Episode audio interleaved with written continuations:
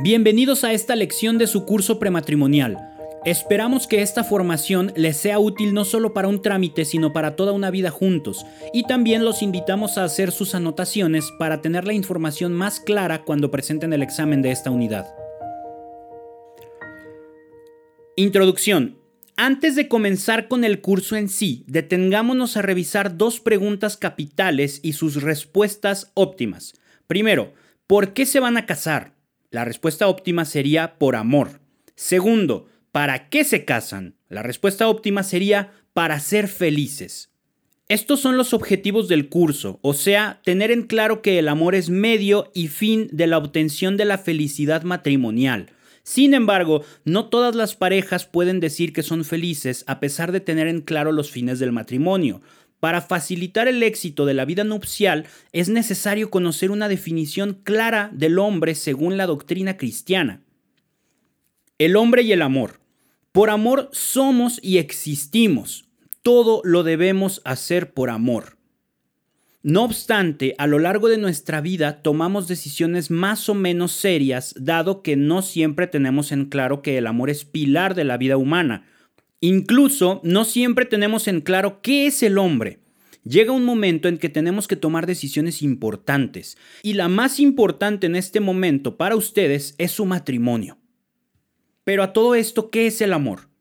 En muy sencillas palabras, podemos decir que el amor es el deseo de poseer el óptimo bien eternamente. En el matrimonio, este deseo sobrepasa las barreras individuales y se hace extensivo a la pareja, pues deseamos su mejor bien. O sea, el matrimonio contempla la obtención del bien propio y el de la pareja. Ambos esposos se ayudan para ser felices y se complementan. Nunca está de más tener una clara definición del hombre. Algunos filósofos atinan a decir que el hombre es un animal racional, pero desde el punto de vista cristiano, esta definición queda corta. El hombre es persona. Naturalmente, persona no es un sinónimo de hombre, sino que la palabra persona se refiere más a una dignidad que se puede aplicar a otros seres como Dios o los ángeles.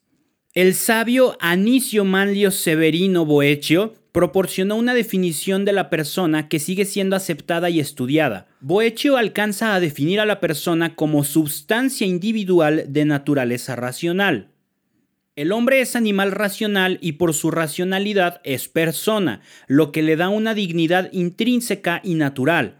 El hombre, al ser racional, tiene una similitud con Dios, y esto lo hace participar de su bondad a través de su deseo en el amor, pues Dios es el óptimo bien. El amor es lo que distingue al matrimonio de otras sociedades. Debería siempre ser la característica principal del matrimonio. Por eso, cuando el amor se acaba, el matrimonio se convierte en una tragedia, en una pesadilla. El matrimonio y su definición. Definición del matrimonio. La Iglesia acepta dos definiciones del matrimonio con base en el Código de Derecho Canónico. Una definición es de utilidad para conocer la naturaleza del matrimonio y puede ayudar para tener en cuenta algunos aspectos jurídicos de la vida nupcial. La definición del Código de Derecho Canónico, anterior a las reformas hechas en 1983, dice, El matrimonio es el contrato por el cual dos individuos se unen para procrear hijos y para remediar la concupiscencia. Antiguo Canon 1012.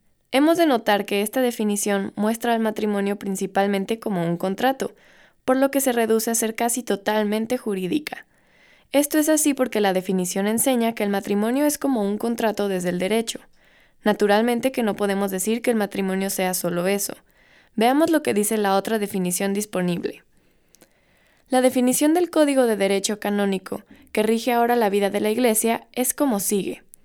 El matrimonio es el acto por el cual un hombre y una mujer se aceptan y se entregan mutuamente, de una manera personal y total, para formar una comunidad de vida y amor que los haga realizarse, complementándose y uniéndose como personas, así como en su fecundidad como padre y madre. Una vez que hemos revisado ambas definiciones, profundicemos en la segunda para tener en claro la esencia del matrimonio. Ante todo, consiste en una comunidad de amor y vida entre un hombre y una mujer.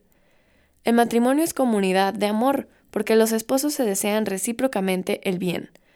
Ya hemos visto que el amor es el deseo del óptimo bien. Por tanto, el matrimonio es comunidad de amor, pues busca el bien de sus integrantes así como ellos mismos lo buscan para el otro. De aquí entendemos la aceptación y la entrega total y personal, pues el matrimonio se da entre dos individuos racionales capaces del bien y del amor. De igual manera, el matrimonio es comunidad de vida, pues el amor sobrepasa las barreras de la pareja y tiende a expresarse en vida que es comunicada a los hijos por medio de la procreación. En otras palabras, el matrimonio está abierto a la fecundidad y continuación de la especie humana. En este punto podemos mencionar un dato curioso sobre el origen de la palabra matrimonio se suele derivar de la expresión matris munium, proveniente de dos palabras de latín. La primera, matris, que significa de la madre, y la segunda, munium, gravamen o cuidado, viniendo del significar cuidado de la madre. En tanto se consideraba que la madre era la que contribuía más a la formación y crianza de los hijos. Así el matrimonio pretende ser el medio óptimo para la realización de la pareja humana.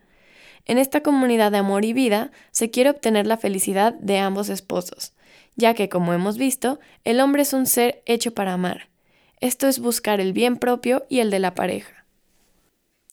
Objetivo del matrimonio. Hemos visto ya que la principal característica del matrimonio es la formación de una comunidad de amor y vida.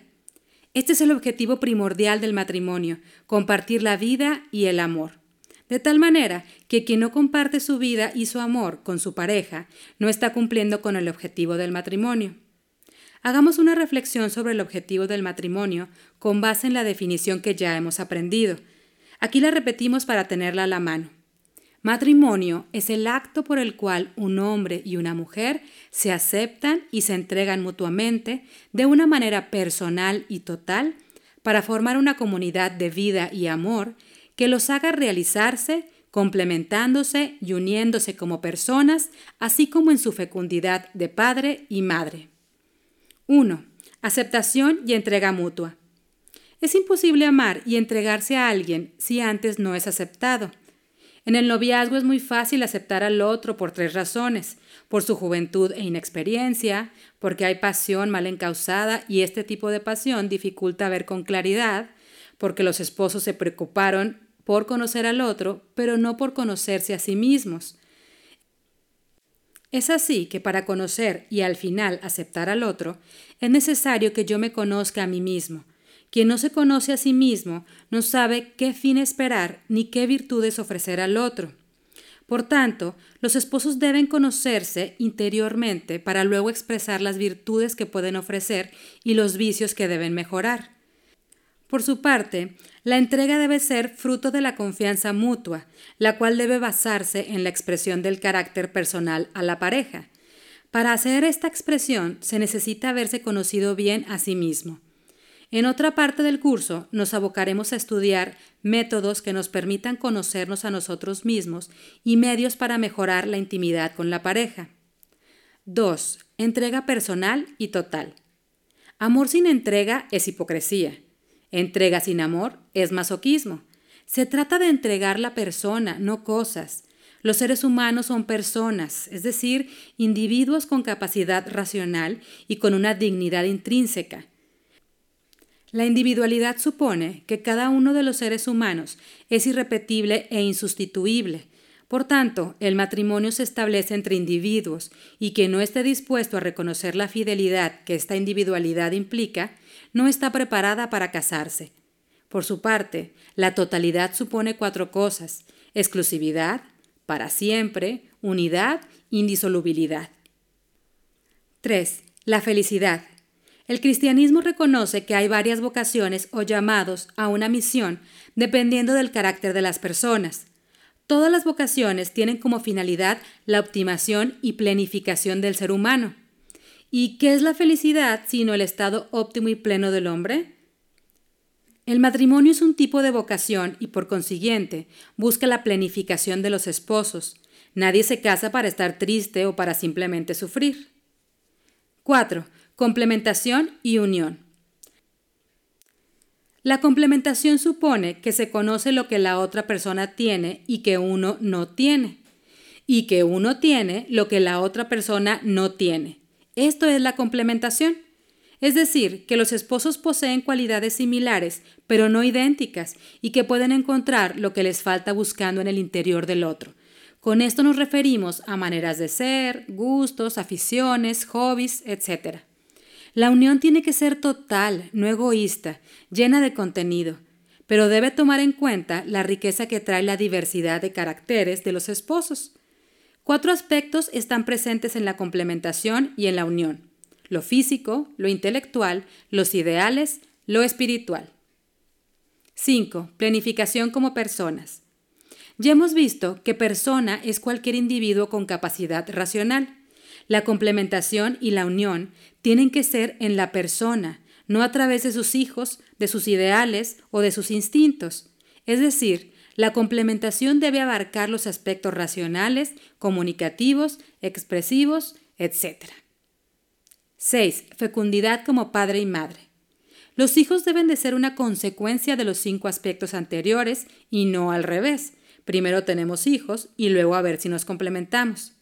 Esto porque los hijos deben ser fruto del conocimiento y compromiso mutuos.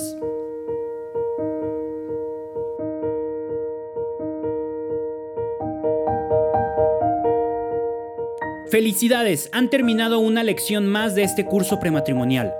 Les recordamos que deben darse de alta en la página de encuentracurso.com para tener acceso a todo el material de acompañamiento. Además, ahí mismo podrán presentar el examen de cada unidad y al terminar el curso solicitar su certificado final.